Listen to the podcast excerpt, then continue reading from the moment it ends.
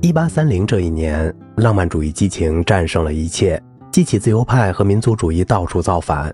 斯汤达四十七岁，发表了《红与黑》，并且出任里斯亚特领事。巴马修道院就是在那里创作的。艾辛多夫四十二岁，拜伦如果没有死，也是同样的年龄。一八二四年，他和希腊爱国者一起为独立而战时，逝世于麦索隆基翁。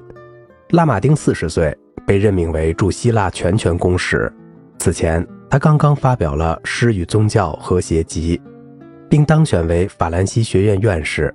海涅和维尼三十三岁，德拉克鲁瓦和米什莱三十二岁，巴尔扎克三十一岁。因为发表了《婚姻生理学》而名声鹊起。维克多·雨果二十八岁，赢得了欧纳尼战役的胜利。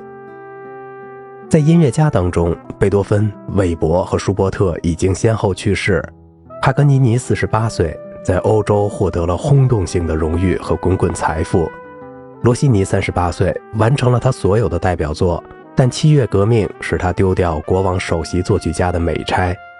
在连续经历三次失败之后，二十七岁的伯辽兹终于获得罗马大奖。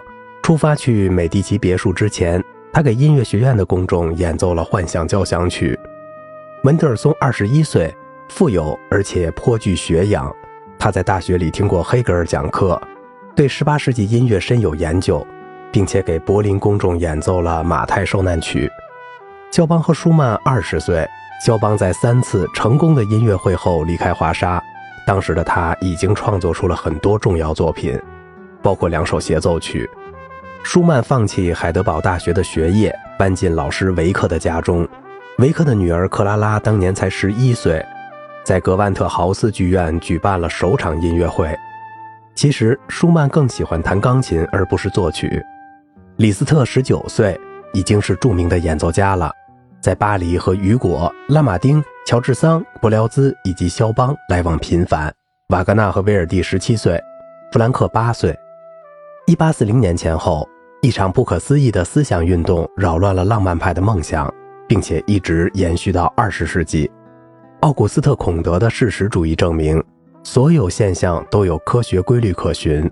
普鲁东则攻击个人、财产、民族的神圣原则，并且呼吁建立一个由公社构成的欧洲联邦。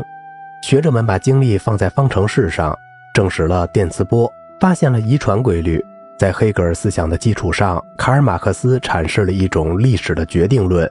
并且提出一种确立了资本主义新社会发展规律的分析方法，命运的观念遭到了颠覆，目的论原则不仅在历史上被否定，在生物学上也遭到抛弃。达尔文说：“人不是堕落的天使，人类的进化取决于生存斗争和优胜劣汰。”此外，弗洛伊德引入性格决定论，对梦进行解析并分析无意识，科学占领了起源和终结。可见和不可见的世界，内心的自我和人类的命运。艺术家感到自己被剥夺了权利，他们日益远离注定属于现实主义的政治生活。于是，通过反对美学的体系，他们表现了自身与社会之间的冲突。贝多芬之后，有一些作曲家投入到了19世纪的政治生活中。在巴黎，伯辽兹和李斯特疯狂拥护七月革命的理想。但是伯辽兹的革命热情在1848年之后逐渐降温，他向国王兼总统表达了感激的钦佩，但他抱怨自己的工作条件。随着骚乱的增多或减少，社会主义处于暴风骤雨、风平浪静或者死水一潭，而不断变化。他为建立一个交响乐团而不得不向某委员会提出质询，此类代议制政府的形式让他怒不可遏。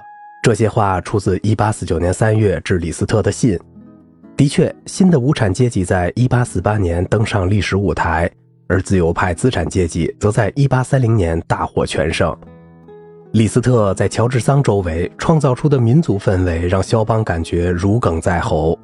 尽管他在埃米尔·奥利维埃时代可能做过拿破仑三世的密探，他的内心依然站在革命一边。海涅领导青年德国运动的时候，瓦格纳还在上大学。后来他在独立的萨克森王国成为风云人物，并在一定程度上参与了1849年5月的德累斯顿革命。然而，他随后发表的几本鼓吹泛日耳曼主义的种族主义著作，为日后的纳粹党理论带来了启发。威尔蒂是意大利复兴运动的先驱，是意大利统一的象征。他支持1848年的起义，并成为意大利首届议会的议员。但是在19世纪后半叶，艺术家，尤其是音乐家，越来越拉开和没有伟大前途的资产阶级社会的距离。资产阶级控制着一切事物，在政治上，他们把利益交给那些想维持现状的人；在城市化和艺术上，他们没有风格可言，并且鄙视同时代的大诗人和大艺术家。他们似乎害怕一切能看到自己影子的作品，害怕一切迫使他们给自己定义的表达。他们的普世性已经成为事实，他们却小心翼翼地不去证明这种普世性的合法性，那将使他们暴露在公众的目光之下。从此之后，由于真正的政治战斗而引人注目的音乐家将会越来越少。相反，自1850年后，在为民族身份展开斗争的几个国家中，拥有文化和命运共同体的感情在音乐上表现为民族乐派的出现。这一点将在后面提及。然而，在那些处于社会革命状态下独立而统一的国家里，正如在17世纪那样，音乐重新成为精英音乐，它成为一个专属领地。由有教养的资产阶级赋予它神话色彩和制度规范。的确，音乐开始围绕着钢琴而变得制度化。音乐正在招募信徒，他们的品味和态度成为其身份的标志。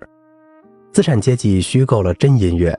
后来是大音乐的神话，这个神话必然衍生出理解的概念，因此内行人的圈子变得更加封闭，无经验者变得更加绝望。人们很快养成了解释经典作品的习惯，听众不自觉地跟随音乐外的幻觉，使他们无法感受真正的音乐信息。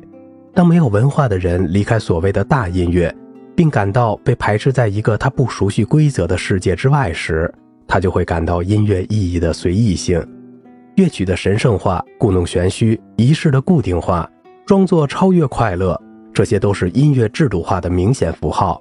这给欧洲的音乐沙龙定下了基调，并趋于在音乐厅里创造出一个私人俱乐部的氛围。